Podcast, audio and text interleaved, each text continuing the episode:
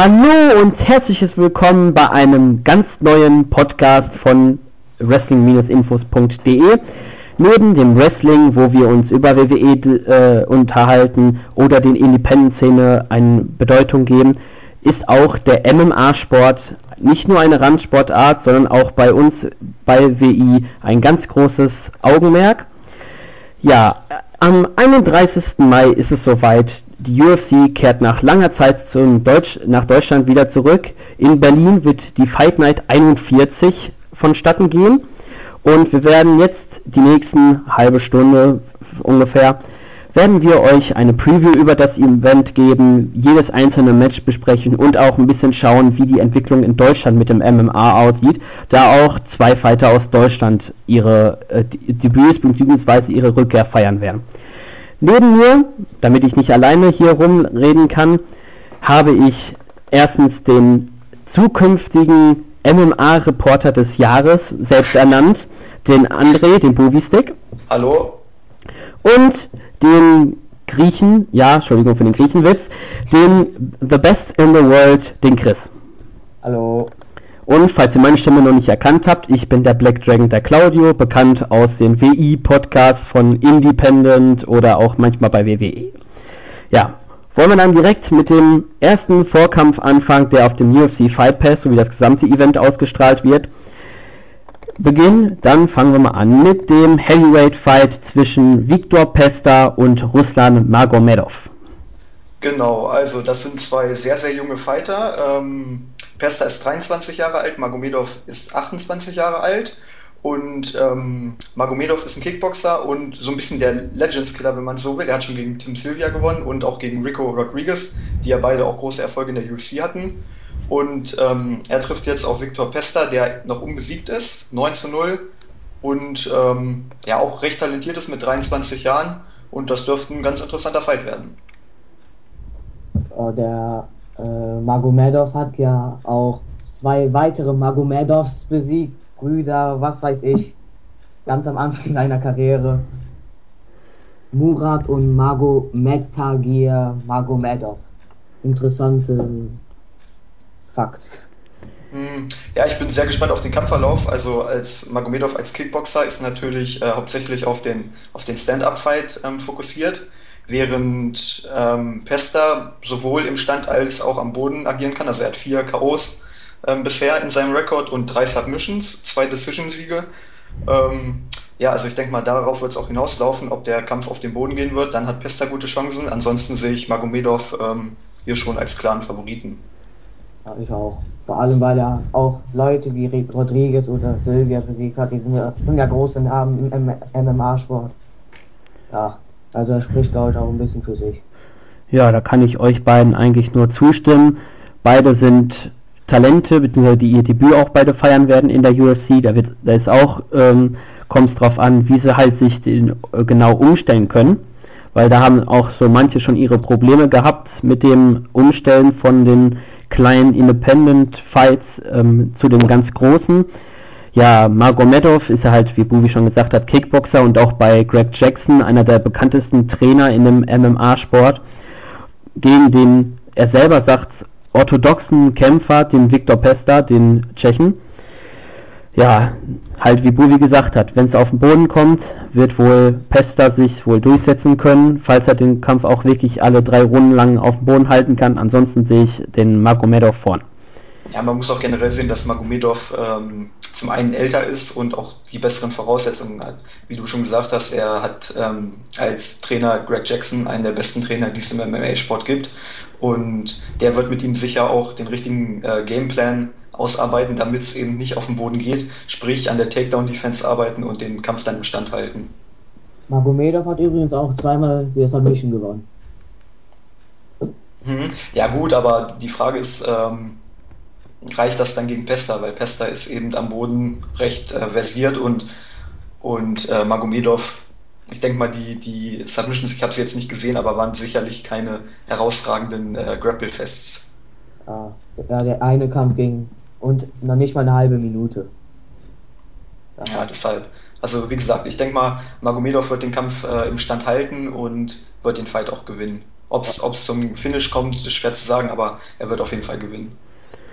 Dann kommen wir zu dem nächsten Vorkampf auf der Prelim, äh, Preliminary Card des, der Featherweight Division. Ein fast schon, kann davon ausgehen, ein Loser Leaves Fight zwischen dem Engländer Andy Ogle und dem Mexikaner, falls jetzt äh, richtig, ähm, nee, dem Venezuelaner, äh, Maximo Blanco. Ja, also ich denke mal, der Verlierer wird auf jeden Fall fliegen. Beide haben äh, zwei Kämpfe zuletzt verloren. Ähm, Ogle hat gegen Charles Oliveira und Cole Miller verloren. Ähm, Blanco hat gegen Arantes und Corazani verloren. Ähm, beide einmal durch Decision und Ogle wurde einmal durch Submission besiegt und, und Blanco hat einmal durch die Q verloren. Es ist schwer zu sagen, wer den, wer den Fight gewinnen wird. Also Blanco hat sieben K.O.-Siege, aber noch keinen Submission-Sieg. Deshalb also er ist einer, der hauptsächlich äh, im Stand agiert. Und auf der anderen Seite haben wir mit Ogle jemanden, der eigentlich alles kann. Also er hat zwei K.O.-Siege, drei Submission-Siege, wurde noch nie ausgenockt, hat aber auch schon zweimal durch, Decision, äh, durch Submission verloren. Deshalb, also der, der Kampf könnte relativ ausgeglichen laufen, aber eben sehe ich Vorteile für Blanco im Stand und für Ogle dann dadurch am Boden. Ogle hat auch schon gegen Just Crispy gewonnen, der ist auch ein etwas größerer Name. Also ich glaube, dass Ogle das gewinnen könnte, das gewinnen müsste. Ja, aber das ist sein einziger großer Sieg. Wenn du mal guckst bei Blanco, der hat schon gegen Sam Cecilia gewonnen, dann gegen Rodrigo Dam. Also ja, prinzipiell würde ich sagen, dass, äh, dass Blanco schon von, von, den, von den Gegnern her auf jeden Fall der, der Favorit ist. Ja. Hat, hat, zwar gegen, hat zwar gegen Healy zum Beispiel verloren, aber das ist ja auch schon mal eine ganz schöne Hausnummer. Also ja, es ist schwer zu sagen. Hier ist eben auch wieder der Punkt, ähm, du hast einen, der im Stand gut ist, gegen jemanden, der auch am Boden was kann. Und dann ist eben immer die Frage, äh, geht der Fight auf den Boden? Dann sehe ich eindeutig Ogle vorne. Wenn der Fight aber im Stand bleibt, dann, dann glaube ich schon, dass, äh, dass Blanco das Ding machen wird, weil, wie gesagt, sieben, sieben Siege durch K.O. und keine Niederlage durch K.O. Also im Stand ist er schon, schon sehr stark. Ja, wird interessant. Ich glaube aber nicht, dass es einen Finish gibt glaube, ja, da wird es eine Decision geben. Ja, er, er trainiert ja auch mit, äh, mit Greg Jackson und Greg Jackson ist eigentlich immer einer, oder hat jetzt in letzter Zeit irgendwie den Ruf sich erarbeitet, dass er kaum mehr auf die, auf die Finishes hinarbeitet, sondern immer versucht, irgendwie die, die Decisions äh, zu, zu stehlen. Ja. Bin gespannt. Ja, da kann ich euch beiden eigentlich nur wieder mal zustimmen. Blanco halt im Stand-Up ein wahrer Killer von seinen neun Siegen. Sieben K.O., zweimal nur über die komplette Distanz, hingegen Ogle halt äh, durchwachsen ist, was seine, seine Siegesart betrifft. Ja, es ist halt spannend, weil beide wissen, sie müssen gewinnen, ansonsten können sie nach äh, können sie sich umschauen, wo sie dann landen. Beide sind auch in ihrer jeweiligen Division, also in der Featherweight Division, jetzt keine großartigen Namen. Also da sind, bin ich sehr drauf gespannt, wie dieser Fight eigentlich wird. Sieger könnte vielleicht Ogle sein, wenn es halt auf den Boden geht. Ansonsten im Stand-Up Maximo Blanco, wo er wohl Schwierigkeiten hat, das Eisenkind von Ogle zu brechen, wenn er bislang noch nie per K.O. verloren hat.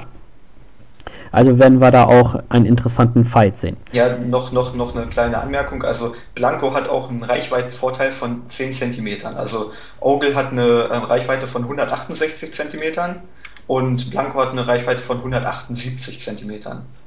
Deshalb, also ich glaube schon, dass Blanco da deutliche Vorteile hat. Ah, aber da ist zum Beispiel ein Kampf, beide müssten eigentlich alles geben. Beide kämpfen um ihren Job, also müsste eigentlich ein guter Kampf werden. Ja, vor allem beide sind jetzt auch nicht gerade äh, dafür bekannt, dass sie langweilige Kämpfe machen. Ne? Also wie gesagt, Blanco mit sieben KOs äh, verspricht schon einiges und ähm, wenn ich mich so zurück überlege, die Kämpfe gegen Oliveira, Miller und Grisby waren jetzt auch keine, keine langweiligen Kämpfe von, von Andy Ogle. Also das, das dürfte schon ein ganz interessanter Kampf werden. Ja. Noch irgendeine Sache zu dem Fight oder können wir zu dem nächsten springen? Hm, zum nächsten. Nächster. Der nächste Kampf hat für uns Deutsche natürlich ein kleines Heimatgefühl, nämlich Peter Subota wird sein, seine Rückkehr in die UFC feiern im Welterweight äh, Division, trifft auf den Neuzugang Pavel Pavlak. Ja, Peter Subota ist eigentlich so das perfekte Beispiel für, ähm, ja, für einen Nicht-UFCler, der dann in die UFC kommt. Also zum Beispiel, er ist ja in, in Deutschland wirklich eine ganz große Nummer und ist, glaube ich, im Ranking auch hinter Pascal Kraus Nummer 2 im Welterweight in Deutschland und ähm, nimmt hier in Deutschland wirklich alles auseinander. Also er hat die letzten fünf Kämpfe alle durch Submission in der ersten Runde durch Rear Naked Choke gewonnen. Hatte aber in der UFC bisher kein Licht gesehen. Er hat drei Kämpfe bestritten gegen Amir Sadola, gegen James Wilkes und Paul Taylor. Hat sie alle durch Decision verloren. Und deshalb bin ich ehrlich gesagt ein bisschen skeptisch, ob es jetzt äh, besser werden wird. Und zwei davon übrigens in Deutschland, bei den zwei einzigen deutschen Events. In Köln-Oberhausen. Ja, vor allem sein Gegner auch mit Pavel Pavlak ist ein ganz interessanter. 10 äh, zu 0 bisher sein MMA-Rekord, hat 6 KOs, 3 Submissions und nur eine Decision. Er gibt sein UFC-Debüt und ist äh, ein Kickboxer. Und da wird es eben auch wieder ganz interessant, weil ähm, Peter Sobotta eher einer ist, der den Boden bevorzugt. Er hat ja einen braunen Gürtel in Brazilian Jiu-Jitsu und ähm, ist hauptsächlich ein Grappler, was eben auch die, die fünf Siege durch Submission zuletzt äh, deutlich, deutlich zeigen. Ich würde es ihm zwar wünschen, den Sieg, aber man sieht ja bislang auch schon an der bisherigen UFC-Statistik und da, er ist nicht der Beste und ja, ich glaube auch, er wurde nur zurückgebracht wegen diesem Deutschland-Event. Ich glaube, wenn er den verliert, ist er wahrscheinlich wieder direkt weg. Ja, die Frage ist eben auch, ähm, wir wissen jetzt nicht genau, wie Pavel Pavlak drauf ist, weil er eben sein UFC-Debüt gibt, aber die Statistiken sehen ja schon mal ganz gut aus und ähm, ja, mit 25 Jahren ist er sehr talentiert also ich, ich glaube auch nicht, dass Sobotta, ich hoffe es zwar, aber ich glaube nicht, dass äh, Sobotta den Kampf gewinnen wird. Das wäre ihm auch mal zu gönnen, äh, zu wünschen. Beim dritten Deutschland-Event, der ersten Sieg. Ja, vor allem es würde auch der Stimmung helfen, ne? wenn, ja. Wenn im dritten Kampf dann schon der Deutsche gewinnt, das würde für die nächsten Kämpfe mit Sicherheit dann ein bisschen die Stimmung äh, auf, anheben auch an seiner Ecke dabei sein wird, wird Pascal Kraus. Habe ich nämlich in den Social Medias gelesen, dass Pascal Kraus ihn auf seinen Fight ein bisschen ähm, einstimmen wird, also als Sparringspartner und auch in der Ecke sein wird. Somit haben wir den außer Dennis Siever den zweitgrößten Deutschen, nämlich mit Pascal Kraus in der Ecke. Ja, ihr habt eigentlich darüber schon alles gesagt. Seine UFC-Karriere bislang bei, von Peter Sobotta eher nicht so positiv Dagegen jetzt, äh, nachdem er entlassen worden ist, eigentlich seine fünf Kämpfe, die er gewonnen hat, oder die sechs, äh, ja, fünf, ähm, alle in der ersten Runde. Der längste äh, Fight hat 3 Minuten 36 gedauert, also ganz schnelle ähm, Siege von ihm. Da bin ich auch halt gespannt. Kann er halt als der erfahrene UFCler, auch wenn schon etwas her ist, den Debütanten die Nervosität wird da eine ganz große Rolle spielen, ob er halt seine Nerven besser im Griff haben wird.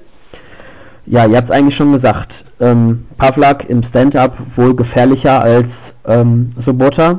Dafür ist dann am Boden, können wir eigentlich davon ausgehen, dass es dann eher auf Seiten von Sobota sein wird, falls Pavlak jetzt nicht den äh, Matchplan hat, ähm, um sich gut genug am Boden zu verteidigen.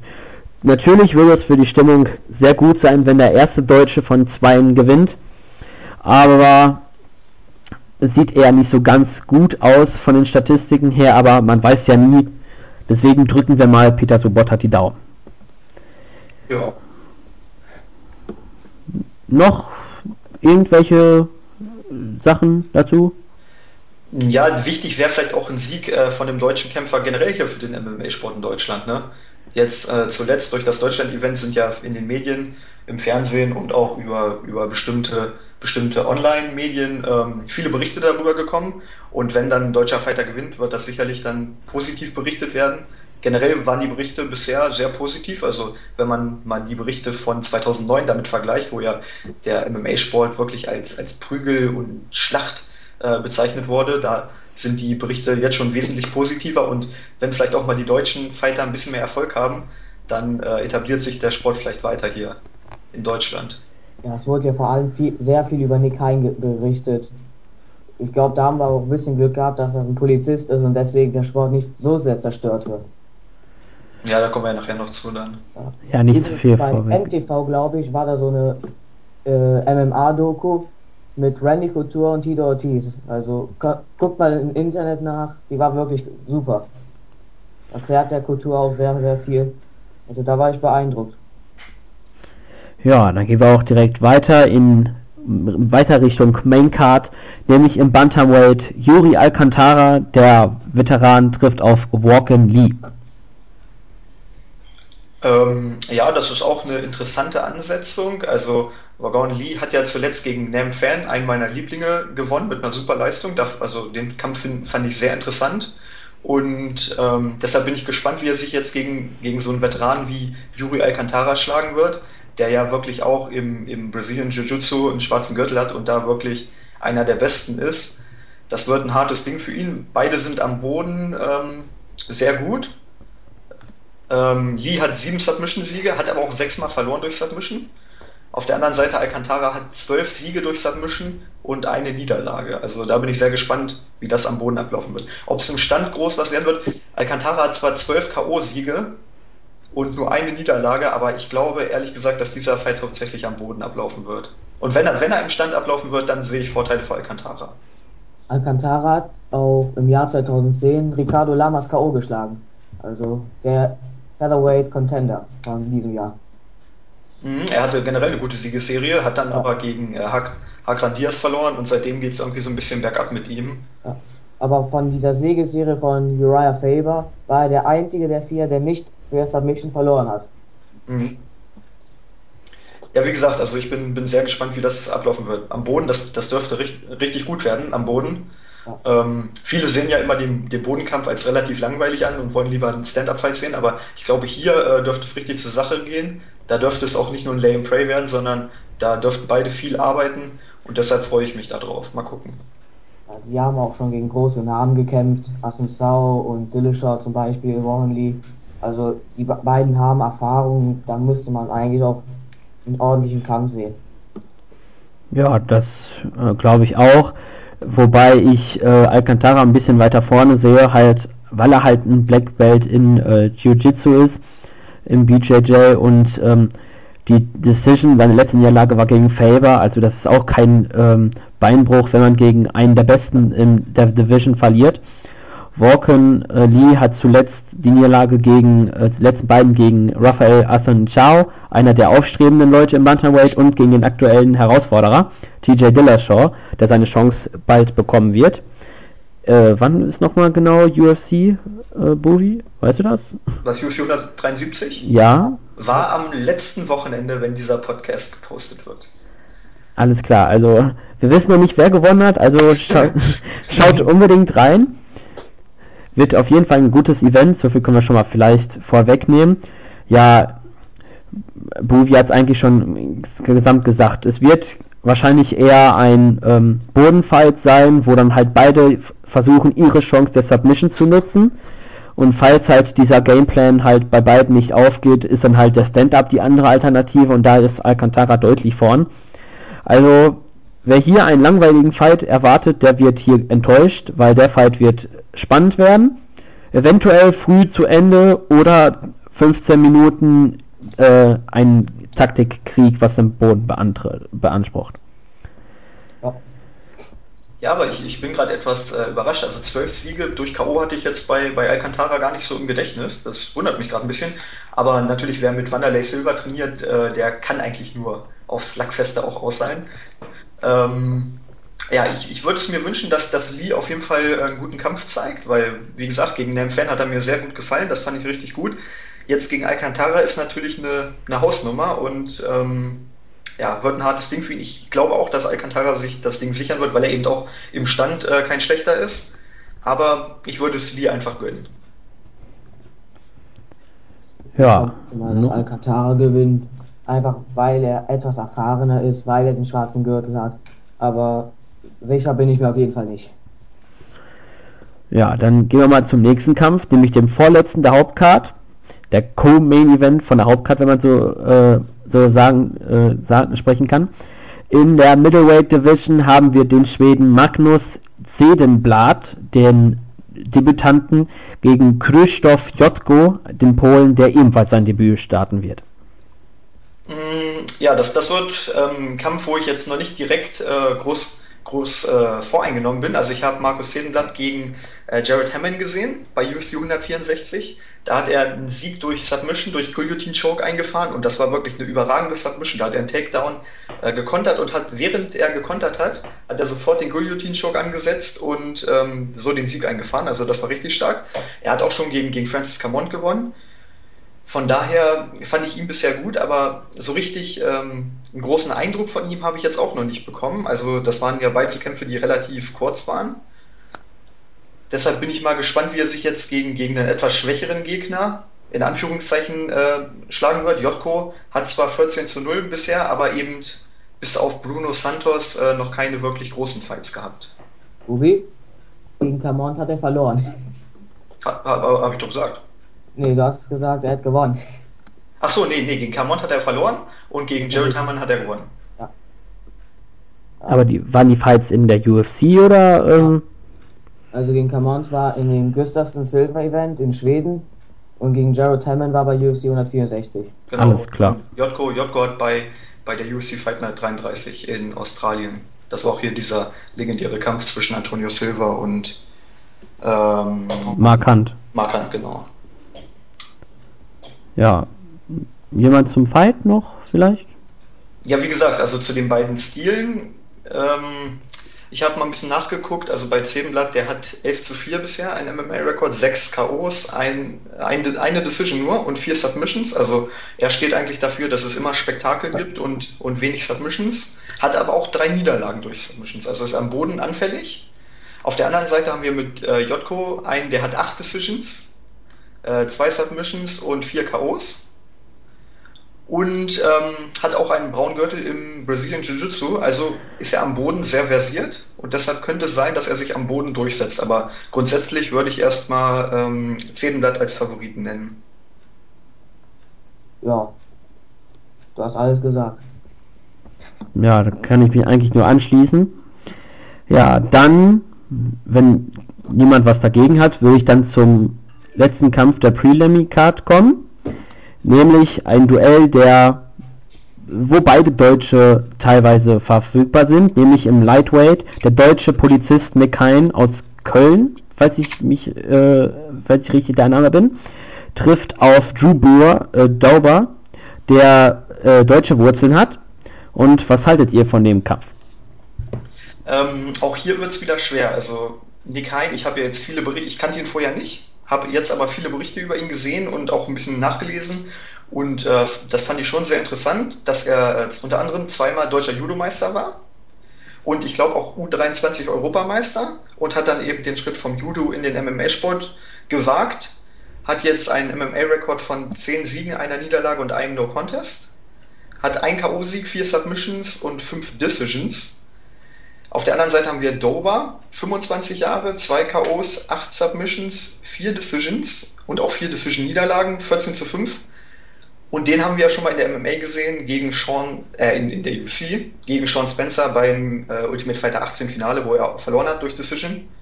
Hat auch schon gegen Brandon Girtz und ähm, Will Brooks gekämpft, den wir ja letztens bei Bellator gesehen haben. Also er hat schon gegen große Namen gekämpft, aber eben alle verloren.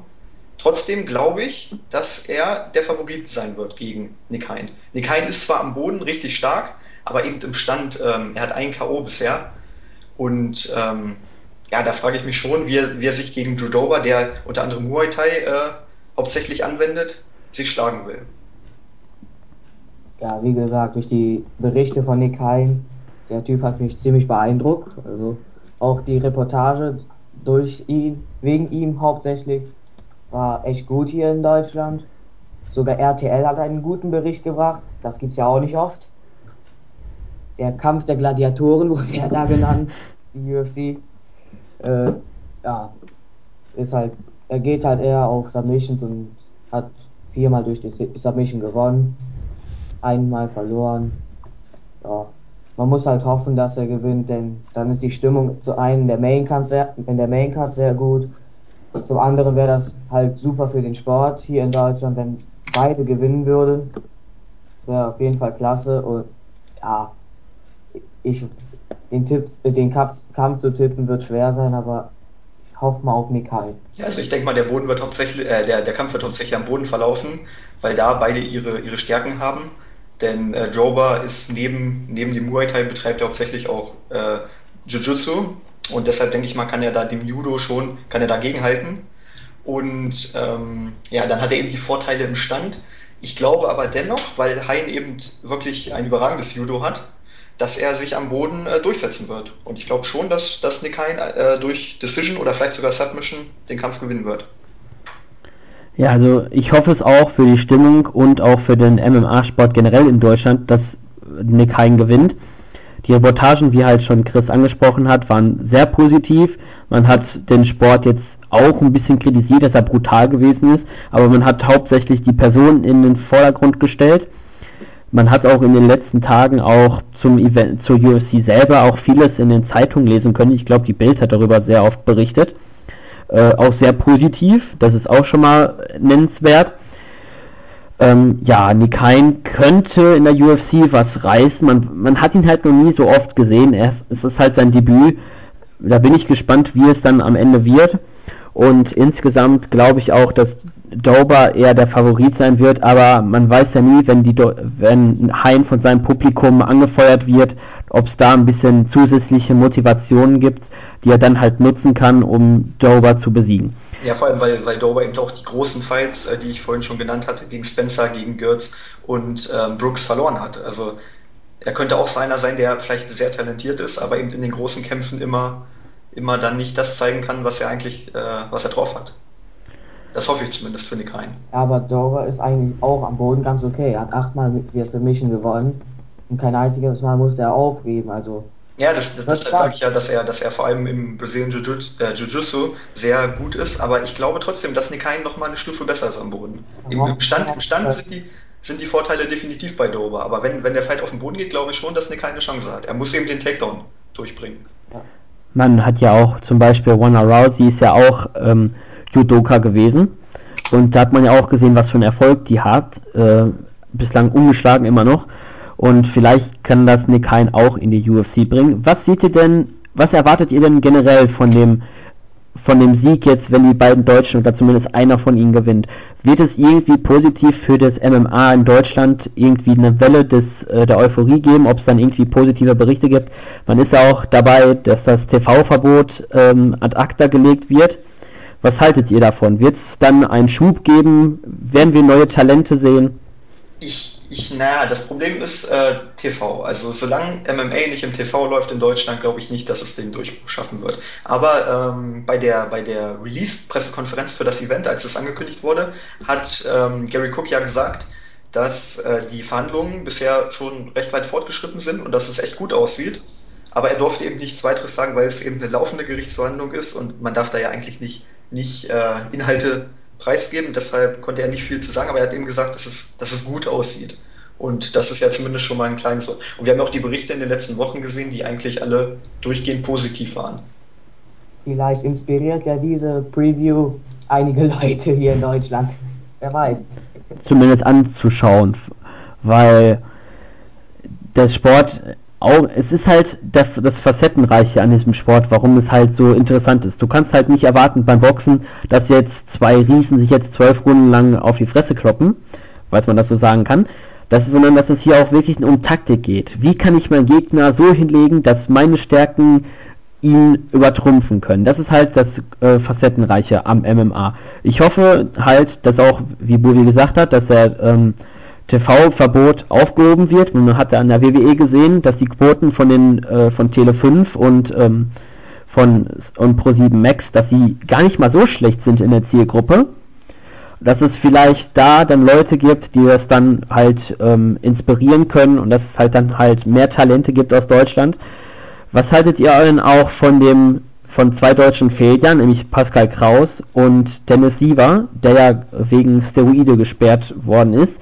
Glaubt ihr, dass Siva, hätte er nicht gedopt, oder es steht ja noch aus, ob er es wirklich gemacht hat, absichtlich, wäre er dann in der Hauptcard gewesen, bevor wir jetzt kurz auf die eingehen können, wäre er da gewesen und ähm, danach, jetzt mit seiner Dopingsperre, wird er noch in der UFC Fuß fassen können?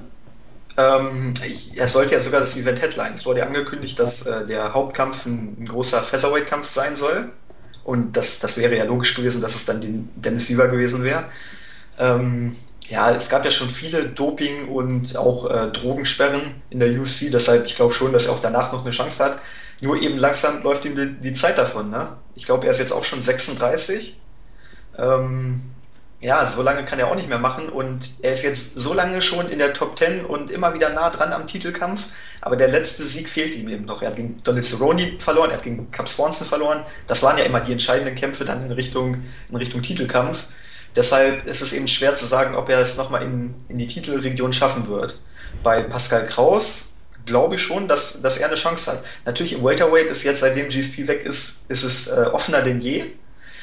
Aber ob er es direkt in, in die Top-Ränge schaffen wird, ist auch schwer zu sagen. Also ich denke mal, alle deutschen Fighter, zumindest jetzt, die aktuell dabei sind, werden es nie in Richtung Titelregion, außer vielleicht Dennis Silva schaffen. Ja. Ja, dann kommen wir mal auf die Main Card zu sprechen, die ebenfalls auf dem UFC Fight Pass, dem Network von der UFC, ähm, laufen wird. Wir sprechen auch am Ende kurz, wie ihr das Event schauen könnt. Ähm, nämlich, es beginnt im Featherweight, halt so wie auch der eigentliche Main Event sein sollte, nämlich der Finne Tom Niinecki gegen den Schweden Niklas Bäckström. Genau, und wir, wir, nennen, wir nennen den Finnen auf jeden Fall schon mal ähm, Stoneface, damit wir uns den, den komplizierten Namen äh, ersparen. Hm, also zu Stoneface kann man sagen, dass er bisher eine schöne Siegesserie hat, hat seit 2006 nicht mehr verloren und hat zuletzt beim Ultimate Fighter 18 Finale im November 2013 gegen äh, Vaniyaya gewonnen durch Split Decision und will jetzt seine Siegesserie äh, fortsetzen. Auf der anderen Seite haben wir mit Niklas Beckström jemanden, den ich jetzt auch so noch nicht ähm, wahrgenommen habe, obwohl er schon bei Cage Warriors angetreten ist. Er hat einen MMA-Rekord von 7 Siegen, 0 Niederlagen und einem No-Contest. Vier Siege durch K.O., ein Submission-Sieg und zwei durch Decision. 24 Jahre alt, also ähm, ein talentierter Junge, aber eben gegen, gegen äh, Stoneface wird es echt hart. Äh, der Stoneface hat ja Aniyaya, meine ich, hat er besiegt beim 8. Hm, genau. Ja. Und den, der hat ja unter anderem auch schon mal um den WEC Bantamweight-Titel gekämpft. Er hat schon gegen einige Namen der UFC gekämpft, letztens auch in Abu Dhabi. Ist in Jiu-Jitsu, meine ich, sogar ein Weltmeister gewesen. Ja, er hat einen äh, lilanen Gürtel, ne? Genau. Ja, ir irgendwie sowas, auf jeden Fall. Ja, also der hat schon mal einen großen Namen besiegt und ja, du hast, du hast ja schon die Siegesserie angesprochen. Wenn man so viele Jahre lang ungeschlagen ist, muss man natürlich was drauf haben.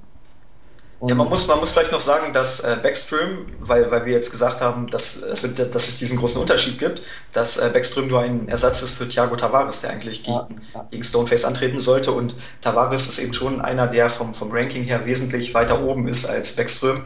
Deshalb er ist eben Nachrücker und deshalb ähm, ist das vielleicht etwas komisch, dass der eine seit 2006 nicht mehr verloren hat und der andere gerade erst in, ja, in, in die Top-Region des MMA-Sports in die UFC eingestiegen ist kann nicht viel mehr zu diesem Kampf sagen. Wie gesagt, äh, den Backström kenne ich nicht so gut. Nur vom Lesen her kenne ich ihn. Und Stoneface ist für mich der Favorit. Also mehr kann ich dazu nicht sagen. Ja, das kann man auch sehen bei, bei äh, Stoneface Erfolgen im Wrestling. Da ist er zum Beispiel 2010 äh, Dritter geworden bei der Europameisterschaft in den 155er Klassen aber in einem äh, Combat Grappling, also in Kampfgriffen, äh, ist er Erster geworden, also Europameister. Im Jahr darauf hat er in den 155er Klassen hat er da die äh, die Titel geholt im Wrestling und in, äh, ist Dritter geworden in der Klasse darüber. Also schon sehr versiert auch was da, was den Boden bean, äh, beanlangt, auch mit dem äh, lila Gürtel im Jiu-Jitsu. Ja, Backstrom bislang eher ein unbekannter Name, der ja auch nur der Ersatz sein soll von Tavares. Da bin ich dann auch gespannt, ob er sich dann halt äh, darauf vorbereiten konnte, ins äh, kalte Wasser geworfen zu werden. Stoneface ist klar der Favorit. Also da brauchen wir auch nicht, äh, da kann man auch schön reden, was man möchte. Ähm, ja, es könnte ein interessanter Fight werden, wo Nini Mackie, wo äh, Stoneface wohl klar der Favorit sein wird, wo er ihn ein bisschen vorführen könnte oder auch den Fight schnell beenden kann. Ja, man muss auch sehen, er, er ähm, hat eben mehr Erfahrung, er hat diese Siegesserie, er hat ähm, ja, er ist, er ist well-rounded, wie es so schön heißt, also er ist in allen Bereichen eigentlich besser und äh, bei Backström kann ich eben nur aus dem Rekord ablesen, dass er Vorteile im, im Stand haben könnte auf der anderen Seite ist eben äh, Stoneface, der sowohl am Boden als auch im Stand gut ist. Von daher normalerweise müsste ähm, Stoneface das Ding gewinnen und ich kann mir hier auch vorstellen, dass es einen Finish gibt. Vor allem am Boden, weil er da eben deutliche Vorteile hat. Dann der zweite von insgesamt vier Kämpfen auf der Hauptcard ist in der, wo die andernfalls auch sein werden, nämlich in der Middleweight Division. Der Engländer Luke Bonnet, bekannt aus TAF 17 oder TAF 18? 17. TAF 17, ähm, tritt, tritt gegen Sean Strickland an. Mm, das ist so ein bisschen mein, äh, mein Showstealer. Also ich glaube, das wird ein richtig geiler Kampf. Ich bin äh, großer Barnett-Fan, also der hat mich vor allem schon bei Ultimate Fighter, war er sehr sympathisch, auch wenn er da nicht die Topleistung abgerufen hat. Aber seitdem er jetzt ähm, im Hauptroster bei der UFC ist, hat er drei Siege eingefahren, hat davon auch zwei Finishes und einmal den Fight of the Night Award gewonnen. Und auf der anderen Seite haben wir mit Sean Strickland jemanden, der mit ähm, also 23 Jahre alt ist und trotzdem schon lange im Business aktiv ist. Er hat 14 Kämpfe, beziehungsweise also 14 Siege, 0 Niederlagen, hat 7 KOs, 4 Submissions, 3 Decisions, hat einen Kampf bisher in der UFC bestritten gegen Baba McDaniel bei UFC 171, hat er durch Submission gewonnen, hat außerdem auch gegen Josh Bryant gekämpft und äh, ist schon äh, seitdem er 16 ist Profi, also obwohl er 23 Jahre alt ist, hat er jetzt schon 7 Jahre Erfahrung im, im Profisport und deshalb glaube ich, dass, dass das ein richtig enger Kampf werden könnte, ne? weil, weil Barnett ist ein richtig aufsteigender Kämpfer und auf der anderen Seite äh, Strickland eben auch. Barnett, ich bin auch ein großer Fan von Barnett, auch jetzt im London Event dieses Jahr hat er auch gekämpft gegen Mats Nielsen, hat dort auch Headkick, glaube ich, war das. Irgend, ja, irgendein Kick auf jeden Fall äh, gewonnen. Davor hatte er schon Final of the Night, auch in England. Ja, dann halt Ultimate Fighter, hatte mir auch gefallen. Ja, er hat Potenzial, er kann was, aber ja, er braucht den Sieg halt. Und Strickland ist halt auch kein schlechter. Also wird ein sehr interessanter Kampf und einer der Top-Fights auf jeden, auf jeden Fall. Also da, das, der Fight wird, auch wie Buvi schon gesagt hat, der Showstealer oder beziehungsweise der Fight of the Night, falls nicht der Main Event äh, fünf Runden ähm, äh, Slugfest sein wird. Insgesamt glaube ich auch, dass Barnett, das ist einer der ausgeglichensten Fights ist. Barnett bislang, seit er von äh, nicht mehr bei TAF ist, mit drei Siegen, konnte sich immer besser in die UFC einfinden. Hingegen ähm, Strickland erst einen Fight hatte, aber diesen hat er auch dann gleich frühzeitig gewonnen. Und auch sein Rekord spricht für sich, dass er halt mit 23 schon äh, 14 Kämpfe hatte und alle gewonnen konnte. Äh, das bedeutet halt, dass er auch äh, ziemlich talentiert ist. Barnett ist auch ein, äh, hat auch den gelben Gürtel im Taekwondo, also Barnett kann auch am Boden, wie er halt schon bei seinem zweiten Fight gegen Andrew Craig gezeigt hat, auch den Fight per Submission beenden. Also ziemlich offen. Ich möchte mich da eigentlich nicht auf einen äh, möglichen Sieger hin, äh, also klar festlegen. Ähm, könnte ein, der interessanteste Fight in der ganzen Card sein. Hm, ja, trotzdem sehe ich Vorteile für Strickland am Boden. Also ich glaube, wenn Barnard ähm, den Sieg einfahren will, dann, dann macht er es im Stand. Auch wenn, wenn Strickland sieben K.O.-Sieger hat, aber trotzdem glaube ich, dass, äh, dass Strickland vor allem am Boden versiert ist, weil er eben im Jiu-Jitsu stark ist. Barnett, ähm, ja, sehe ich einfach im Stand stärker. Was no, ich bisher so gesehen habe. Noch irgendwelche Infos zu dem Fight? Ja, ich habe gerade nochmal geguckt, also Barnett hat auch eine Reichweite von 200 Zentimetern und er ist auch mit 1,98 für ein, für ein Middleweight wirklich extrem groß und deshalb sehe ich ihm vor allem im Stand deutliche Vorteile für ihn. Chris, vielleicht noch was oder? Nee, Co-Main Event Zeit. Ja, hast du es ja schon gesagt, wir kommen zum Co-Main Event. Francis Camon trifft auf CB Dolloway. Ja, das ist auch wirklich ein ähm, ein Fight, der schwer zu picken ist. Camont hatte bis zur Niederlage gegen äh, Ronaldo Sousa wirklich eine richtig gute Siegesserie am Laufen. Hat dann ähm, den, ich glaube der Co-Main-Event war es, bei, bei der Fight Night. Ja. Mit, mit Mashida und äh, Musashi hat er verloren. Hätte er den gewonnen, dann wäre er auch in der Titelregion gewesen, aber eben durch die Niederlage ist er jetzt wieder ein bisschen runtergerutscht. Auf der anderen Seite mit CB Dolloway war es auch einer, der immer mal wieder oben rangeschnuppert hat, aber dann irgendwelche dummen Niederlagen eingesteckt hat, wie zum Beispiel gegen Jared Hammond oder auch gegen Tim Boach waren das Fights, die er eigentlich nicht hätte verlieren müssen. Und deshalb hat er sich immer wieder so ein bisschen selbst ähm, ja, aus der Top-Region rausgekegelt. Ja, gegen Boach habe ich ihn zumindest ziemlich weit vorn gesehen. Ich habe da die Judges mal wieder nicht verstanden. War ja auch eine Split Decision. Ja. Äh, also Boach halte ich sowieso nicht viel von und ich finde Dollaway hat den doch klar besiegt. Ja, hatte halt Pech gehabt, dass die Wertungsrichter das nicht so gesehen haben. Und Carmon, ja, der hat die ersten sechs Kämpfe in seiner UFC-Karriere gewonnen. Dann gegen Sousa verloren, gegen den kann man verlieren. Der ist auch auf Platz 3 der Rankings momentan. Also, da ist einer der zukünftigen Teil-Contender wahrscheinlich. Ja, Carmon ist für mich hier der Favorit. Ähm, ja, sehe ich auch so. Also, äh, der Fight wird hauptsächlich, glaube ich, am Boden ablaufen, weil Dolloway eben auch ein guter, guter äh, Wrestler ist und Camont auch schon, das sieht man ja mit 10 Submission-Siegen, viel am Boden arbeitet. Die einzige Chance, glaube ich, wird für Dolloway sein, wenn er vielleicht den Kampf im Stand halten kann, dass er da irgendwie einen glücklichen Treffer landet. Aber unter normalen Umständen müsste äh, Camont den Fight am Boden dominieren und, und gewinnen. Ja, Dolloway, der Finalist von TAF 7, also schon ganz weit, was die TAF-Geschichte äh, beginnt, äh, schon ein sehr erfahrener Mann hat die etwas geringere Reichweite, 8 cm, weniger als Camon, der auch im TriStar Gym, wo auch GSP trainiert, hauptsächlich ähm, auch ansässig ist. Gegen Sousa, seine letzte Niederlage, kam, das ist jetzt kein Beinbruch. Äh, Sousa wahrscheinlich nach ähm, Machida und vielleicht Belfort der nächste Title Contender. Ähm, ja, Dolloway hat, muss halt versuchen, ähm, den Fight in einem Stand-up zu halten, weil da seine Chancen halt ein bisschen ausgeglichener sind. Da Camon am Boden halt durch das äh, TriStar Gym sehr stark ist. Könnte ein starker Fight werden. Ähm, ich, auch wie der Fight davor ziemlich ausgeglichen, aber Camon müsste eigentlich dieses Ding schaukeln. Ich, ich, ich, glaube ehrlich gesagt, dass es nicht so interessant wird. Ich glaube, das wird ziemlich langweilig, weil Camont ähm, ja, Camont ist eigentlich auch ein ganz schönes Biest für, für die Middleweight Division. Er ist auch mit, mit 1,91 relativ groß und wird sicherlich auch einen gewissen äh, Gewichtsvorteil haben gegenüber Dollaway.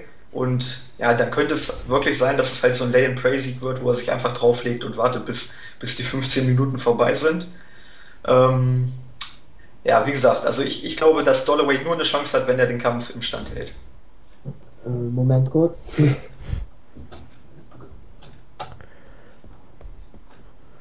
Ja, ähm, also, ja, okay, es, es ist halt dieses typische ähm, kanadische G äh, TriStar Game Gameplan dann halt. Dieses halt Lay and Pray, was GSB sehr oft auch betrieben hat, falls man das so sagen kann. Also seine Fights waren jetzt auch also von GSB jetzt nicht gerade die, die man äh, sich anschauen musste. ich sehe seh schon nachher in den Kommentaren dann die GSP-Hater. Weißt du, die die, beziehungsweise die GSP-Fans, die uns dann haten, weil wir jetzt GSP runtergemacht haben. Ja, also ich, ähm, ich halte mich da auch ein bisschen zurück, was GSP be be ähm, betrifft. Der letzte Fight, den ich gesehen habe, also nicht der gegen Hendrix, der hat eigentlich klar verloren. Ich weiß auch nicht, wie sie ihn da irgendwie den Sieg schenken konnten. Ähm, ja, hm, es ist halt so ein Spiel wieder. Camon hat, glaube ich, ähm, eine der letzten Siege von ihm war halt nicht die, äh, wo, wo, halt viel kritisiert worden ist. Ich glaube, gegen Philippou oder gegen Larkin war das, äh, wo er sehr kritisiert worden ist, dass der Fight äh, äh langweilig war. Weil Philippou. Ähm, Philippou war das.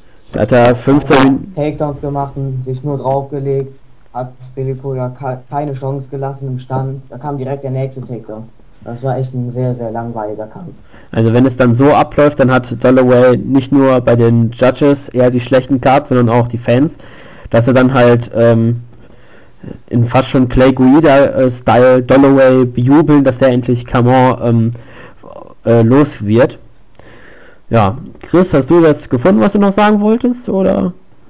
Nee, ich musste ganz kurz weg. Die Tür hat geklingelt. Ach so. Ähm, ja, Camor hat sich bei mir unbeliebt gemacht nach dem Filippo-Kampf, weil das war, finde ich, echt ein richtiger No-Fight von ihm. Takedown, nichts gemacht am Boden. So, das ist die Art von Kämpfen, die ich echt nicht mag. die ich langweilig finde. Ja, gut, er hat gewonnen, aber auch gegen einen Top 10 Guy, aber es war echt ein langweiliger Kampf und ich glaube, heute wird das ganz genau, äh, heute, äh, das wird im Deutschland-Event ganz genauso passieren. Noch jemand irgendwie was dazu oder können wir jetzt über den Main Event, den Hauptkampf der Fight Night sprechen? Wir können weitermachen. Ja. Der Main Event, ein sehr guter Fight in der Middleweight Division, nämlich die Nummer 13 im Lightweight, Light Heavyweight und die Nummer 10 im Middleweight, Gerard Musasi, der ähm, in Holland sein Training hat, glaube ich, oder Holländer ist. Eins. Er ist Iraner, aber irgendwas hat er auch mit Holland zu tun. Weiß auch nicht ganz genau was. Tritt, ja, er, er trainiert da. Ja, okay. Tritt gegen Mark Munoz an, die Nummer 7 des Middleweights, ähm, beziehungsweise die 8 bei anderen Seiten, also die UFC offiziell als Nummer 7, treten an in einem 5, maximal 5 Runden Fight. Es verspricht Star Power, beide zuletzt gegen Lito Machida, den aktuellen Herausforderer auf dem Middleweight-Titel, verloren. Musashi verlor deutlich in der Decision und klar gegen Machida. Hingegen äh, Munoz gegen seinen Kumpel Machida nach dem Headkick K.O. in seinem, ich glaube, war das das äh, Middleweight-Debüt von Machida? Ja. Ähm, beziehungsweise seine Rückkehr. Ähm, hat er dann nach 3 Minuten 10 in England nach einem Headkick K.O. verloren, also beide zuletzt gegen Machida verloren. Ist, uns wird ein Hammerfight erwartet. Was haltet ihr davon? Ich finde, dass der Fight zu sehr kritisiert wird. Also gerade von den Hardcore-Fans, die sagen, wie kann sowas ein Event-Headline, aber ich, ich finde den Kampf eigentlich äh, gar nicht so schlecht. Also gegen Lyoto Machida zu verlieren, du hast es gesagt, ist der Contender auf Chris Whiteman auf dem Middleweight äh, Championship und danach die beiden gegeneinander zu stellen im Main Event ist für mich völlig legitim und ich glaube auch, ähm, dass, dass die Fans in, in Berlin damit leben können. Aber in, in, in vielen, vor allem in den, in den Amis, äh, in den Ami-Foren ist es so, dass viele sagen, was ist das für ein Event, das gucke ich mir eh nicht an. Aber ich glaube schon, dass wir da einen tollen Fight sehen werden. Also Musashi ist, glaube ich, einer der Fighter, die am, am meisten ähm, unterschätzt werden. Ja, ja. Der hat ja auch schon wirklich, der, ich weiß gar nicht, wie alt ist er? 28 ist er erst und der hat schon 40 Profikämpfe mit 28 Jahren.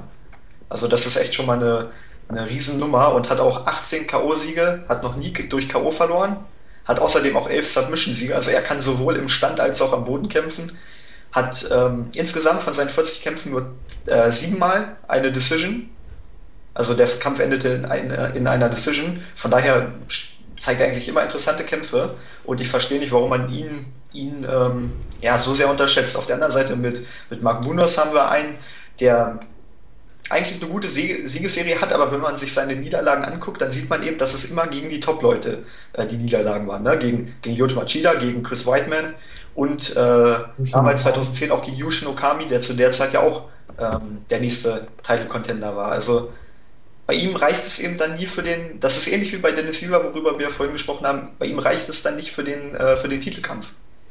Ja, Musasi hat ja auch, war schon Strikeforce Champion, er hat schon gegen Namen wie Malvin Manhoff, gegen Ronaldo Souza auch, Mark Hunt, also gegen ganz große hat er schon gewonnen.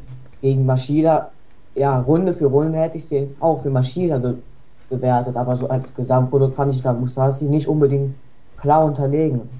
Fand ich Musasi meistens sogar noch aktiver, aber ja, so ist Maschida ja meistens, er ist ja eher der Counter-Striker. Ja, ich, er äh, wird ja oft kritisiert, das war auch damals im Kampf gegen Shogun, im ersten Kampf so, den eigentlich äh, jeder für Shogun gewertet hat, nur die Judges haben am Ende Maschida den Sieg gegeben. Ähm, ja, Musashi hat eben auch hier, ein, ich finde, im, im Stand-up einen Vorteil, weil er eben, eben ähm, eine große Reichweite hat im Vergleich zu Munoz. Und also er hat 13 cm Vorteil, ähm, er hat 13 cm Vorteil und deshalb glaube ich schon, dass er gerade im Stand dann seinen Vorteil ausspielen kann. Vor allem, weil, weil äh, Mark Nunes eben auch eher einer ist, der auf Wrestling setzt, der am Boden arbeitet. Ähm, er hat auch einen schwarzen Gürtel im Brazilian Jiu-Jitsu und Musashi ist eben mehr der, der Kickboxer. Von daher ist es eben das typische Matchup, äh, Striker gegen Grappler und meistens ist es ja so, dass der Takedown dann ähm, entscheidend ist. Da Musashi aber auch einen, einen schwarzen Gürtel im Judo hat, glaube ich schon, dass er, dass er zumindest da irgendwie vielleicht den Takedown meiden kann und dann im Stand äh, seine Stärken durchbringen kann. Munoz war, hat ja auch schon Chris Lieben im ersten Fünf-Runden-Kampf, der kein Titelkampf war, hat er ihn ja schon besiegt gegen Damien Maya. Ja, wie gesagt, gegen Whiteman hat er da verloren, sonst hätte er vielleicht sogar den Titelkampf gegen Anderson bekommen. Und vielleicht hätte er sogar gewonnen, wer weiß, vielleicht hätte Anderson da auch so gekämpft. Kann man nicht wissen. Ist er ein ziemlich erfahrener Mann hier in der UFC. Und ich finde, Munoz Stand-Up wird manchmal auch ein bisschen unterschätzt. Also ich finde ihn im Stand auch nicht schlecht. Ich finde aber, ja, bei ihm fehlt so ein bisschen die, die Technik. Also sein, sein Striking ist nicht sauber genug. Er lebt halt von seiner K.O.-Power, ne? Beziehungsweise ja, generell von seiner äh, Punching-Power. Die reicht manchmal auch. Ja, natürlich, ja, die reicht manchmal, aber eben in, in einem Fight, man hat man es ja in, in den Kämpfen gegen Whiteman und Machida gesehen. Und Whiteman und Machida sind beides äh, Leute, die extrem sauber schlagen und da hast du eben wirklich extreme Unterschiede gesehen, vor allem gegen Machida, der mit äh, das sauberste Boxen hat, glaube ich, was es im MMA generell gibt. Ja, aber bei Machida-Kampf gab es ja so gesehen eine Aktion der Headkick, sonst gab es ja da echt gar nichts. Ja gut, das, das zeigt aber schon, dass, dass Munoz eben äh, extrem großen Respekt davor hat. Und ich sehe Musashi äh, in ja, gewisse Ähnlichkeiten mit Machida. Musashi schlägt auch sehr, sehr sauber und ich glaube, dass Munoz auch da Respekt haben wird und ich kann mir durchaus vorstellen, dass der Kampf genauso enden wird wie gegen Machida. Genauso glaube ich nicht, aber ja, ich sehe Musashi auch als Favoriten an. Aber Munoz wird halt zu oft unterschätzt, finde ich auch. Erwartet denn, erwartet ihr in diesem Fight eine Decision oder, äh, also glaubt ihr, es wird alle fünf Runden lang gehen oder glaubt ihr, dass der Fight vorher schon beendet wird? Oh ja.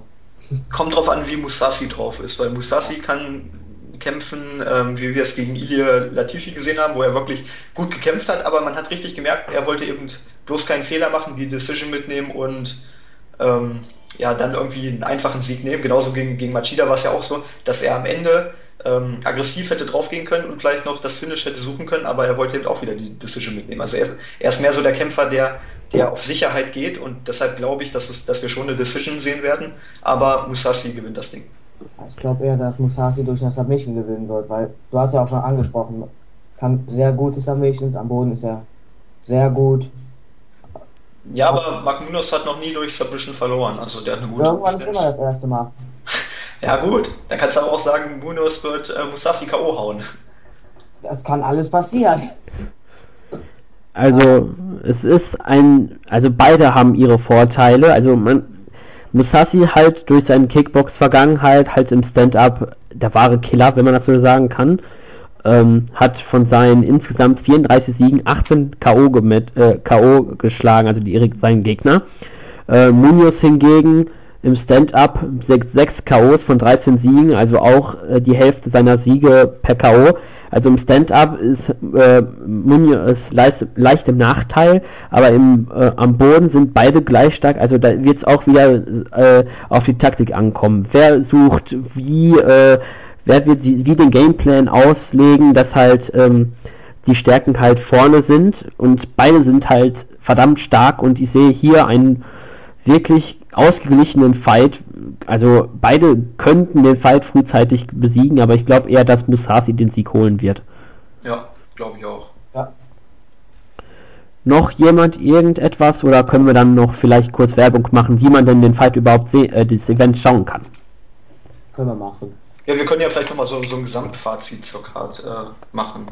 Also ich finde, dass äh, dass die Card für eine, für eine ähm, Deutschland-Show schon ganz gut ist. Also der Headliner ist auf jeden Fall ganz interessant. Der Co-Main-Event geht auch. Dann hast du mit Barnard und Strickland zwei interessante Talente. Ähm, Stoneface ist gut. Deutsche Fighter sind dabei. Alcantara, Magomedov. Also es sind schon genug äh, Namen dabei. Dass jetzt kein Anderson Silver oder GSP nach Deutschland kommt, hätte eigentlich jedem klar sein müssen. Aber wenn man mal so die Foren durchliest, da fordern eben viele so eine Kämpfe und sowas wirst du in Deutschland zumindest aktuell nicht bekommen. Deshalb, also ich finde die Card insgesamt ist es halt so eine gute, gute Card. Das kannst du vergleichen mit einer WWE Hausshow ungefähr. Es ist eben ein Event, was jetzt äh, weltweit keinen großen Stellenwert hat, aber für die Region ist es gut, ist okay. Es sind viele europäische Fighter dabei. Jedes Land hat ähm, ihren Fighter auf der Card, von daher, also für Europa ist das eine gute Ansetzung. Ja, es war halt schade mit Dennis Siever, dass man herausgefunden hat, dass er gedopt hat. Das ein bisschen, das, nicht ein bisschen, das hat ziemlich geschadet hier dem deutschen Event, weil wäre natürlich klasse, wenn ein deutscher Kämpfer ein, Top 5 Mann in der Federgewichtsdivision gekämpft hätte. Also es wäre perfekt eigentlich für den Sport. Und man macht ja schon Werbung. Sehen wir einen neuen Kane Velasquez, war, Kane Velasquez war ja auch bei UFC 99 in Köln, muss das gewesen sein. Ja, in Köln. Vielleicht sehen wir ja einen neuen, einen zukünftigen Champion. Und da würde ich am ehesten entweder äh, Luke Barnett sehen oder halt Jiga Musasi. Ich traue die Karte ist okay. Es gibt zwei deutsche Kämpfer. Leid, gut, beide den Prelims, aber sind halt nicht die großen, die großen Namen, aber ja, ich glaube schon, für, für eine Deutschlandkarte ist es gut. Der Main Event lässt, den Main Event kann man sich ansehen lassen. Also ich bin zufrieden mit der Karte. Also auch wie Bovi schon eben gesagt hat, manche äh, in Amerika finden ja ähm, Munoz gegen Musashi als Headliner etwas schwach. Also wenn ich da mir so manche Fights angucke, wer da im Main Event standen, also da hat ist das eigentlich noch einer der besseren Main Events, die es ja. gibt. Ähm, insgesamt halt gilt halt nicht das Motto, dass die Deutschen halt besonders in den Vordergrund gestellt werden, wie bei manchen Brasilien-Fights, ähm, wo äh, die Cards hauptsächlich mit Brasilien äh, vollgekleistert ist. Es ist halt ein Europa-Event. Man möchte halt Europa als äh, nach Amerika und Kanada und Brasilien, also nach den Ameri Nord- und Südamerika, als großes ähm, MMA-Land prä äh, Region präsentieren. Schade, dass kein Deutscher in, dem Main, in der Main Cut halt ist, wenn sie halt in den Vorkämpfen halt äh, trotzdem antreten. Wie kann man sich denn das Event anschauen? Bovi, vielleicht erklärst du es ja am besten. Genau, also man geht auf, ähm, auf uc.tv und da gibt es ja schon den Button, auf, auf der Seite sieht man gleich äh, in der Mitte UFC Fight Pass. Da klickt man drauf. Dann äh, muss man sich ganz einfach anmelden auf der, auf der Seite, auf der UFC.tv Seite. Und ähm, das Ganze, man hat zunächst erstmal sieben Tage frei, so als, als Testversion. Und ansonsten kostet es eben ähm, 7,99 Euro pro Monat. Und man kann eben dann immer die Fight Pass Events angucken ja, jetzt kommt bei mir auch noch die Werbung, wo ich die Seite gerade äh, aufgerufen habe. Ähm, ja, man kann sich da die Ultimate Fighter Brasil Staffel angucken, man kann sich, glaube ich, auch andere Staffeln angucken. Man hat, es ist ähnlich wie beim, beim WWE Network, wo du, wo du auf viele Sachen von früher zugreifen kannst. Und ähm, man kann sich eben auch diese UFC on Fight Pass Events angucken, wie das Deutschland-Event für 7,99 Euro und ich finde, das ist eigentlich ein ganz guter Preis monatlich. Es gibt ja echt jeden Kampf, wenn du zum Beispiel manche haben sie, auch ich war neugierig, äh, Damien Maya gegen Anderson Silva kennen vielleicht. Viele UFC-Fans noch den Kampf und da hat Anderson Silva ja schon im Chris Whiteman-Kampf so viel rumgealbert und da haben die Kommentatoren das halt auch oft erwähnt. Damals wie gegen Damien Maya, Damien Maya. Da war ich auch neugierig. War das echt so schlimm? So schlimm hatte ich es vielleicht sogar ein bisschen vergessen. Ja, kann man sich mit dem UFC Fight Pass jederzeit angucken. Man kann sich Fedor Emelianenko, die große MMA-Legende, angucken. All, wenn man etwas auf YouTube nicht findet, geht man an den Fight Pass. Da gibt's alles. Ja, es ist eben vorteilhaft, weil man eben auch die Pride-Events, ich glaube sogar WEC ist noch mit dabei. Ja, also man hat, man hat wirklich alles äh, in einem und für 8 Euro. Zusätzlich die, die Fight Pass-Events, also besser geht's eigentlich. Und ähm, wer, wer eben das nicht machen möchte, also wer sich nicht monatlich diesen Fight Pass nehmen will, der kann das Event auch so kaufen, dann muss man eben auch die Anmeldung ganz normal machen, klickt dann eben nicht auf, äh, auf monatlich den Fight Pass ähm, kaufen, sondern eben einfach auf das einzelne Event und dann muss man dafür eben einen gewissen Betrag zahlen. Ich weiß gar nicht, wie viel das Event jetzt kostet. Ich glaube, das sind immer knapp 5 Euro oder so. Aber wie gesagt, der Fight Pass ist da eben wesentlich attraktiver, weil man für 2, 3 Euro mehr wesentlich mehr ähm, Möglichkeiten hat. Äh, Gibt es auch für Handys und iPads und alles Mögliche. Also wer es nicht für den PC haben will, sondern die tragbare Version. Fight Pass gibt es überall. Und ja, ich finde ich find die Idee super.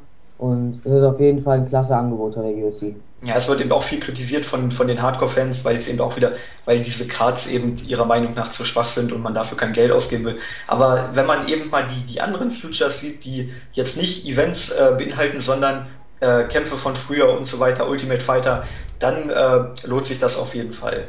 Ja, wenn sie nicht, wenn sie die Deutschlandkarte nicht gucken wollen, können sie sich meinetwegen UFC 166 angucken währenddessen. Richtig, also es gibt eben genügend Möglichkeiten. Und außerdem, solange das WWE-Network hier in Deutschland noch nicht verfügbar ist, ist es eigentlich eine super Alternative zum WWE-Network. Ja, wollen wir dann auch leicht Werbung machen, dass wrestling-infos.de ist vertreten in so Berlin. Genau, also ähm, einer aus unserem Newswriter-Team, Randy Van Daniels, ähm, wird vor Ort sein und über alles ähm, über alles rund um das Event berichten. Also er wird bei den Open Workouts, beim Wiegen, bei den Pressekonferenzen dabei sein. Wir werden Einzelinterviews mit allen Fightern machen. Wenn wir Glück haben, vielleicht sogar mit Dana White. Also auch da gibt es genügend Berichte. Wir werden auch jeden Tag äh, einen News Newsblog bringen, wo wir die Updates und Videos und Bilder von diesen Events äh, bringen werden und natürlich dann am Samstag auch einen Live-Bericht machen hier mit Live-Chat. Bei Twitter werden wir aktiv sein. Also das Event wird auch hier bei uns am kommenden Wochenende wirklich im Mittelpunkt stehen. Ja, das ist sehr gut gesagt und ist eigentlich auch ein schönes äh, Abschlusswort. Wir hoffen, ihr seid am 31. dabei. Ähm, wie viel Uhr ist nochmal das Event, falls du es spontan im Kopf hast? Hm, ich glaube, die Maincard fängt um, schlag mich tot, 21 Uhr, ne? Ja, 9 Uhr. Und die Prelims fangen halb sieben an. Genau. Also eigentlich auch sehr humane Zeiten. Jetzt, nachdem auch die Bundesliga nicht mehr da ist, hat man auch keine Alternative mehr zum Schauen. Also das ist auch gut gelegt, ne? Nächste Woche ist kein Champions League, gar nichts, von daher, ja. Also wer einen guten Abend verbringen will und mal ein bisschen in den MMA-Sport reinschnuppern will, den kann man das Event eigentlich nur empfehlen. Und den Livestream kann man eigentlich auch immer empfehlen, ist immer klasse. Ja. Ja, dann bedanke ich mich sehr herzlich bei euch beiden. Machen wir die klassische Verabschiedung? Ähm, können wir probieren. Bei drei Leuten sollten wir es ja eigentlich hinkriegen. Ja, dann äh, verabschiede ich mich äh, und Tschüss sagen. Der André. Der Chris. Der Claudio. Tschüss. Ciao. Tschüss.